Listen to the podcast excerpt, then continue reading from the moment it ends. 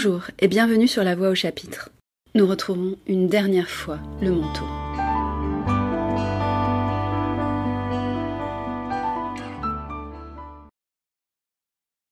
À la fin, Akaki rendit le dernier soupir. On ne mit les scellés ni sur sa chambre, ni sur son armoire, par la simple raison qu'il n'avait point d'héritier, et ne laissait pour tout héritage qu'un paquet de plumes d'oie, un cahier de papier blanc, trois paires de bas, quelques boutons de culotte et son vieux manteau. À qui échurent ces reliques? Dieu le sait. L'auteur de ce récit ne s'en est pas informé. Akaki fut enveloppé dans un linceul et transporté au cimetière où on l'inhuma. La grande ville de Saint-Pétersbourg continua à mener son train de vie ordinaire, comme si le conseiller titulaire n'avait jamais existé. Ainsi disparut un être humain qui n'avait eu ni protecteur, ni ami, qui n'avait inspiré d'intérêt réellement cordial à personne, qui n'avait jamais excité la curiosité des questionneurs, pourtant si ardents à s'enquérir, à piquer un insecte rare au bout d'une épingle pour l'examiner microscopiquement. Sans une seule parole de plainte, cet être avait supporté le mépris et la raillerie de ses collègues. Sans qu'il eût été poussé par un événement extraordinaire, il avait pris le chemin du tombeau, et lorsqu'à la fin de ses jours, un manteau lui avait donné tous les transports de la jeunesse, le malheur l'avait terrassé. Quelques jours après son audience, son chef, personne ne sachant ce qu'il était devenu, lui fit dire chez lui d'avoir à se rendre sur le champ à son poste. Le garçon de bureau revint avec la nouvelle que l'on ne reverrait plus le conseiller titulaire. Et pourquoi cela? demandèrent tous les employés. Parce qu'il a été enterré il y a quatre jours. Ce fut ainsi que les collègues d'Akaki apprirent sa mort. Le lendemain, sa place fut occupée par un autre employé, d'une nature un peu plus robuste, et qui ne se donna pas la peine de mouler les lettres en copiant les actes. Il semblerait que l'histoire d'Akaki dût finir ici, et que nous n'eussions plus rien à apprendre de lui. Mais le modeste conseiller titulaire était destiné à faire après sa mort plus de bruit que de son vivant. Et ici, notre récit prend un tour fantastique. Un jour, la nouvelle se répandit à Pétersbourg que dans le voisinage du point de Kantika apparaissait toutes les nuits un fantôme en uniforme de fonctionnaire de la chancellerie, et que ce fantôme, ce mort, cherchait un manteau volé et enlevé, sans s'inquiéter des titres ni des rangs, à tous les passants, leurs manteaux ouatés avec fourrure de chat, de loutre, d'ours, de castor. Bref, tout ce qui lui tombait sous la main. Un des anciens collègues du conseiller titulaire avait vu le spectre et avait parfaitement reconnu Akaki. Il avait couru de toutes ses forces pour lui échapper, mais il était déjà loin qu'il le voyait encore menacé du poing.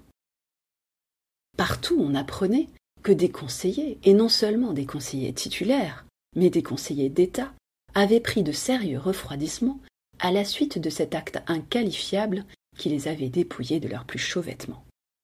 La police employa toutes les mesures possibles pour se saisir de ce spectre, mort ou vivant, et lui infliger un châtiment exemplaire. Mais toutes les tentatives restèrent infructueuses. Un soir pourtant, une sentinelle eut la chance d'arrêter le malfaiteur au moment où celui-ci enlevait le manteau d'un musicien. Le factionnaire appela deux camarades à son secours et leur confia le prisonnier, pendant qu'il cherchait sa tabatière pour ranimer son nez gelé. Il faut croire que le tabac avait une odeur telle qu'il était capable de réveiller un mort. À peine en eut-il approché quelques grains de ses narines que le prisonnier se mit à éternuer si fortement que les trois soldats sentirent comme un voile leur couvrir les yeux. Tandis qu'il se frottait les paupières, le prisonnier disparut. Depuis ce jour, toutes les sentinelles eurent une si grande frayeur du spectre qu'elles n'osèrent plus se risquer à l'arrêter vivant et se bornèrent à lui crier de loin Passez au large Au large Le fantôme continua à hanter les abords du pont de Katinka et répandit la terreur dans tout le quartier. Revenons maintenant au directeur général, la cause première de notre récit fantastique, mais absolument vrai. Nous devons à la vérité de dire qu'après la mort d'Akaki, il eut une certaine pitié du défunt. Le sentiment de l'équité n'était pas étranger à son cœur. Il avait même d'excellentes qualités et son seul défaut était de s'empêcher lui-même, par orgueil de son titre, de se montrer sous son bon côté. Quand son ami l'avait quitté, son esprit s'était occupé du malheureux conseiller titulaire, qu'il voyait toujours prosterné, terrassé sous la rude algarade qu'il lui avait fait subir. Cette vision l'obsédait à un tel point qu'un jour, il chargea un de ses employés de s'informer de ce qu'était devenu Akaki et si l'on pouvait faire encore quelque chose pour lui? Quand le messager revint avec la nouvelle qu'aussitôt après son audience le pauvre petit fonctionnaire était décédé, le directeur général eut un remords de conscience et resta toute la journée plongé dans des idées noires. Pour chasser ces impressions désagréables, il se rendit vers le soir chez un ami, où il espérait rencontrer une société charmante, et, ce qui était le point capital, d'autres personnes que des fonctionnaires de son rang, de manière à ne pas devoir se sentir gêné. Et en effet, il se vit bientôt délivré de toutes ses pensées mélancoliques. Il s'anima, il prit feu, il se mêla à la conversation, comme si de rien n'était, et il passa une très belle soirée. Au souper, il but deux verres de champagne, ce qui, comme on le sait, est un excellent moyen pour recouvrir la gaieté. Sous l'influence du breuvage mousseux, il eut l'idée de ne pas rentrer immédiatement chez lui, et d'aller faire une visite à un autre ami qu'il n'avait pas revu depuis un certain temps. Il monta dans son traîneau et donna à son cocher l'adresse. Soigneusement enveloppé dans son manteau, il était dans un des plus agréables états où un russe puisse souhaiter de se trouver, dans un de ces états où l'esprit se meut dans un cercle de pensées, tour à tour plus charmantes les unes que les autres. Il songeait à la société qu'il venait de quitter, à tous les propos spirituels qu'il avait entendus et qu'il répétait à mi-voix avec de petits éclats de rire. De temps à autre, il était troublé dans ses méditations par quelques violents coups de vent qui l'assaillaient brusquement au détour d'un coin de rue et lui lançaient au visage des tas de neige. La bise pénétrait sous son manteau, l'enflait comme une voile et l'obligeait à employer toutes ses forces pour le garder sur ses épaules.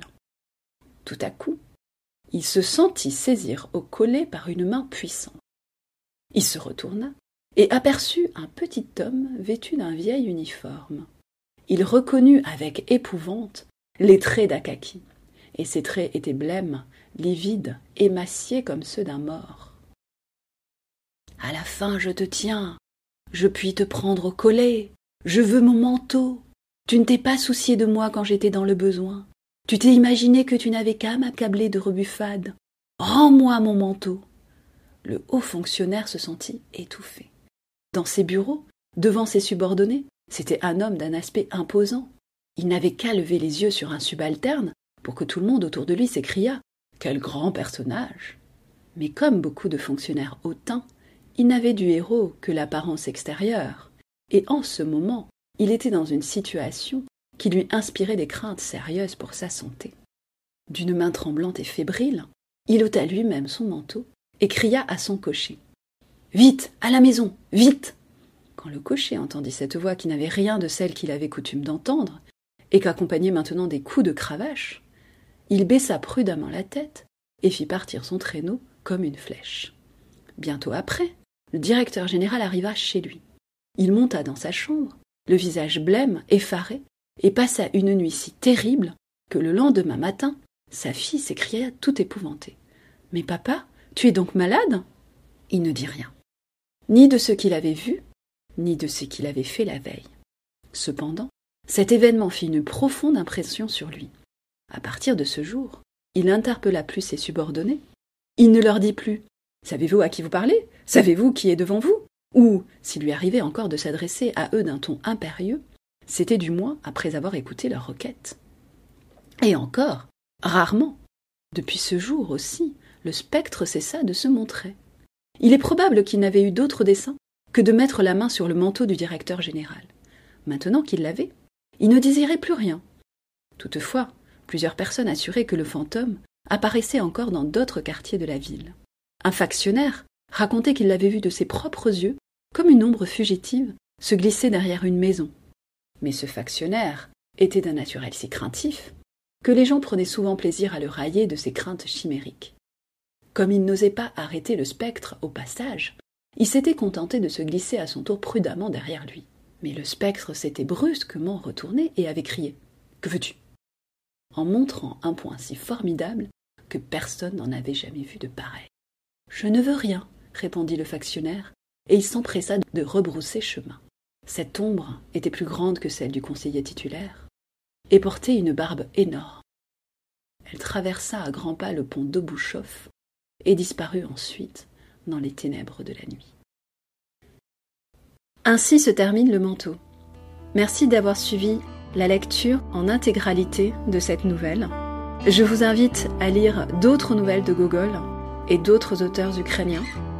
La semaine prochaine, nous reviendrons à Molière avec l'école des maris. Je vous dis à la semaine prochaine. D'ici là, bonne lecture. C'était La Voix au chapitre, un podcast produit et réalisé par Myriam Benfassi.